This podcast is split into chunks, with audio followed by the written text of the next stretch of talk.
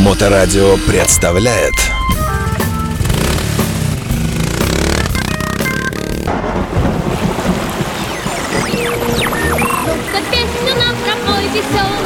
Ты его никак, только вот. Прямо, прямо несуйся сбоку, если. Если там аккуратно пройти, то Хроники путешествий. Лауреат на кандидаты на проспекты э, в гео- Географическое общество Российской Федерации. Или ты все-таки действительно А, член? мы рядом с Невским проспектом расположены. Хорошо. Алексей Марченко в программе «Хроники путешествий» на Моторадио.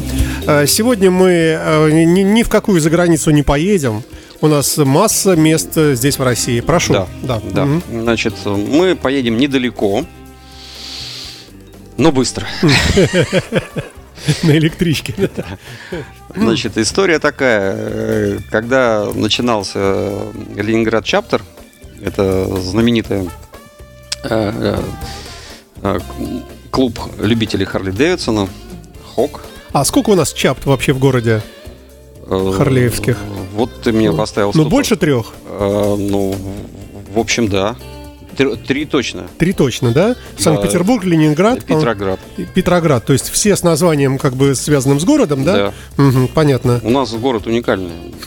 Да. Одно и то же, в принципе, но по-разному.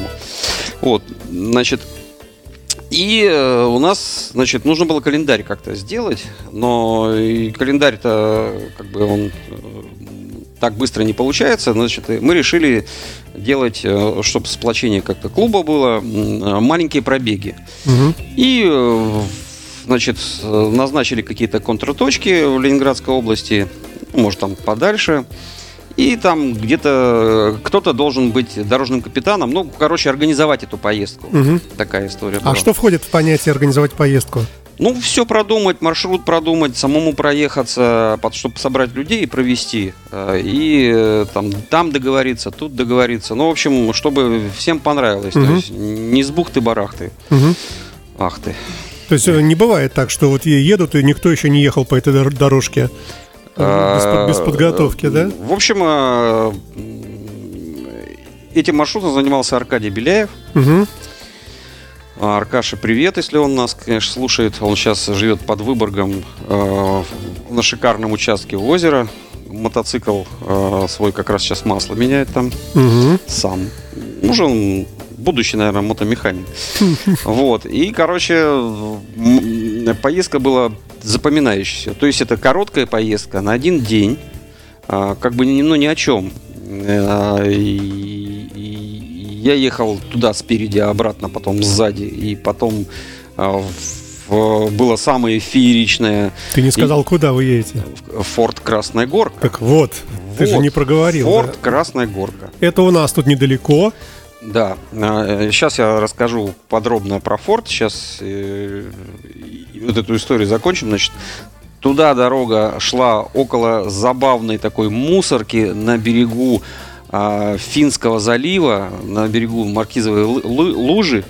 И э, на возвышенности такая потрясающая помойка. э, Мотоциклы прямо остановились рядом. И, а, и красивейший вид на, на Финский залив. Вообще место такое То есть вид и запах, можно так говорить? Да, да, да, и вид и запах. И эта дорожка, она такая, а, как бы м, сокращающая э, путь к Красной Горке. Э, Можно прям по асфальту проехать, но она такая грунтовая, песчаная. И мы решили все-таки сократить, потому что она живописная. Вот. И когда э, проехали туда, я сразу понял, что здесь что-то не так, потому что это просто голый песок Мгм. и рыхлый. И ты едешь как по пустыне Сахара, но кругом сосны. А когда обратно ехали, я решил сзади замыкающий, то есть как бы опытный, Мгм. должен или один спереди, один сзади ехать, ну, Мгм. чтобы всех там ловить. Э, Пришлось ловить меня. Короче, там настолько большие канавы, что я просто вот въехал в эту канаву и исчез в ней. И в этом песке сразу завалился. Просто даже не понял, как. Это просто блысь, и все. Я, я уже все лежу а, под этим мотоциклом. И понимаю, что меня даже из- по этой канавы не видно. А на горочку уходит последний мотоцикл уже. Я такой из, гор... из ямки выглядываю, последний мотоцикл такой уходит. Э, Спорстер там, Витя такой ехал, и он так... И я думаю, ну все. ладно, сейчас попытаюсь достать, значит, как там э, учили, э, типа э, спиной упираешься, э, отталкиваешь. Я посмотрел, а от чего отталкиваешься? Если у меня мотоцикл ниже, а ну, ноги над мотоциклом, то есть, ну никак, не получается. Ты подожди, тебя придавило, что ли? Нет, нет, просто яма как такая, как воронка. Понимаешь? И я как бы ни- к нему не подхожу, я стою наверху, а он внизу. Я не могу упереться в него. Мне нужно Тебе не, не упасть- подлезть. У меня нужно упасть вниз головой. Ага. Я такой, ну все, как бы все, При- приехали. приехал, да. Смотрю, Витя Вернулся. разворачивается, вся колонна пошла дальше. И Витя такой разворачивается, он такой худенький, э, на спорстере подъезжает. Ну, мы вытаскиваем его. Я говорю, как ты меня заметил? Он говорит, знаешь, вот горочки съезжаем, и краем э, глаза, говорит, смотрю в зеркале, говорит, э, едешь, едешь. Потом раз, говорит, и ты не едешь. Я думаю, блин, фигня какая-то. Еще, говорит, минуты две ехал, говорит, думал. Э, глюк какой-то э, в зеркале произошел. И раз- думаю, развернусь, посмотрю. Развернулся, ну молодец. Иначе я там. А там такая дорога, по ней никто не ездит. Я бы там полдня бы провел. Ой. Вот. Но самое интересное то, что э, Аркадий договорился э, с руководителем этого форта Красная Горка. Он какой-то профессор и занимается всю жизнь этим фортом. И он нам столько всего показал, столько рассказал. А, вообще офигенское Вас место. много было?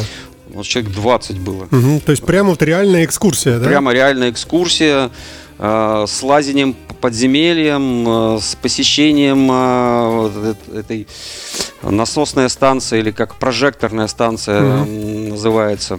Э, Значит, э, э, построили ее перед Первой мировой войной. Мгм. Вот, потому что Кронштадт не справлялся уже, и построили форт Ина, форт Красная Горка и несколько этих э, фортов э, на Финском заливе. Мгм. То есть это такая была глобальная штука, которая так и не поучаствовала в войне. И э, там огромные стволы, огромные пушки стоят, стояли, Мгм. стояли, сейчас там одна пушка стоит. Вот. И э, этот э, форт э, после революции коммунисты решили заминировать и взорвать. Но что-то пошло не так, и почему-то его не взорвали. И когда началась Вторая мировая война, вот тут как раз... э, Пригодилось. э, Вот тут как раз и пригодилось. Мгм. То есть вот это вот царское вливание бешеное в эти м, строительство деньги, они как бы во Вторую мировую войну очень э, помогли. Э, Так как тогда еще не было э, бетона, железобетона, э, и э, цемент был очень дорог, э, то это 10% цемента там, или 20%, а остальное известь. Но стены до сих пор стоят, и раздолбить их никак невозможно. То есть, ну, сделано на совесть. Вот, очень много всяких технологий, там Ижорский завод какие-то крыши делал, которые проваливались, за воспоми- воспоминали этот, воспоминания, как бы во- возвращались обратно. А, И э, этот форт, э, значит, во время войны, как и Ленинград, был в блокадном кольце. То есть, э, представляете, как выглядело кольцо? Вокруг там Питера финны и эти стояли. А форт Красную Горку они не смогли взять. И это всю блокаду, это место, э, причем э, на этом месте не погиб ни один э, член гарнизона. Э, то есть вокруг горки э, эти гибли, которые в окопах сиди- охраняли эту Мгм. крепость, а, крепость создана не для того, чтобы на нее нападать, она зарыта в земле полностью, а для того, чтобы перекрывать Финский залив. И поэтому войска охраняли ее, вот они там гибли, а в форту, значит, сидело там, не знаю, то ли 300, то ли 500, то ли 3000, я не помню, надо в Википедии заглючить. Но смысл в чем? А, значит, э, везли уголь а, в Таллин, а там уже немцы. Уголь весь э, вернулся обратно, и его высыпали почему-то в форт Красная Горка. То есть у них на все 900 дней блокады у них был уголь. И снарядов было немерено. Просто они перекрывали весь Синский залив. э, и, и Карельский перешеек. В общем, то есть от них очень было много пользы, но еду привезти невозможно было, потому что там мелководье. Ну вот, а, а кушать хочется. Кушать сильно хочется, и они, значит, начали ловить, ловить рыбу, а рыба не ловится. И они, значит, э, а так как было выселение местного населения около форта, и там все с э, финскими фамилиями были э, вывезены. Но некоторые вышли замуж за русских, и у них были русские уже фамилии. И, в общем, вычислили парочку таких дам, они говорят, вы же тут это, поморы, ваши ж предки здесь все время ловили рыбу. Где? Где рыба-то? Куда она делась? Они говорят, так все очень просто. Вот там, говорит, коса идет такая, через нее два канальчика есть. В один канальчик ставите, говорит, в 3 часа дня, а в другой канальчик э, в 3 часа ночи. Ну, я с, с- с этими э, часами, может быть, не помню, но, в общем, примерно один вечером, один, один днем, как-то так.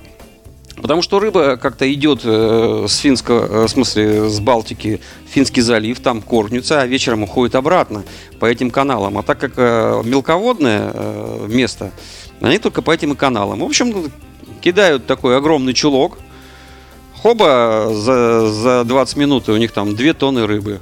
Э, ры- Можно есть. да, а как готовить? Значит, соли нету, а, масла нету. Значит, берут рыбу пожи- пожирней, сперва ее жарят, а из нее выходит масло, потом э, сухую рыбу, значит. э. И, в общем, за 900 дней блокады они все светились э, фосфором, потому что одна рыба. Да, да. Слушай, ну крайне интересно, любопытно. А сколько ехать-то на времени отсюда туда и обратно? Ну, что-то там 100 километров плюс-минус. То есть э, недалеко. Недалеко, живописно, красиво. Съездить один день посмотреть. э, э, Хорошо, когда будет экс- экскурсовод. А что там сейчас есть? Макдональдс какой-нибудь? Ну что Вот когда мы были, ничего там не было, вообще ничего. Просто земля. И вот э, когда мне сказали, что это форт Красная Горка, какой форт? где? Это, это холм. Вот. Ну а когда начали ходить по низам, там, значит, очень все интересно, как эти э, многокилометровые туннели отапливались. И, для меня была загадка. Ну как, э, антифриз там заливали, литосол. Что... Нет, оказывается, значит, стоит котел. Ну, как котел. э, то есть, да, котел, и он обогревает кусок железа. Мгм. Это упрощенная схема. А в этот кусок железа дует ветер, то есть вентилятор, пропеллер. И по всем этим туннелям идет такой короб квадратный. И вот этот э, теплый воздух от этой железки распространяется по всем казематам. Мгм. И ты это затвор, затворку Мгм. открыл, и у тебя И пошел, пошел теплый, теплый теплый воздух, воздух. да. И я думаю, блин, как же тут капает сыр, как же люди тут жили. Он говорит, а вот видишь, эта труба такая, этот Мгм. профессор как раз говорит, а вот по этой, я говорю, блин, все так гениально просто. А он говорит, тут вообще, говорит, вот ходишь, везде все гениальное просто. Он там показывал вот эту вот э, станцию, из которой по ночам вылазили прожекторы, то есть так это просто, просто земля. Мгм. Потом такой открывается люк, вылазит вот такенный прожектор и светит на весь Финский залив, вообще освещает. Все это на гидравлике такой. Мгм. Там, значит, дизельная станция стояла. Все, это была автономная хрень. Просто автономная на, на- на много, много времени. Ты оттуда можно никуда не уходить было, жить. И Там зенитчицы были и э, настоящие артиллеристы. В общем, там было э, нормально служить. А потом пришел э, Хрущев, а, все орудия спилили в 53 году, или там, ну, в, в начале 50-х, и сдали на металлолом. Непонятно зачем. Еще там какое-то время воинская часть побыла а, после войны, и потом все закрылось, и все. И теперь э, что-то вроде музея-заповедника. Да, причем э, на тот момент, когда мы были, неофициально. Все, будем завершать на, на этом. Э, Спасибо тебе большое за очередной интересный рассказ. В эфире был Алексей Марченко в программе «Хроники путешествий» здесь на «Волне Моторадио». И до новых встреч. Э, Счастливо. Всего доброго, до свидания. Спасибо. До свидания. Моторадио представляет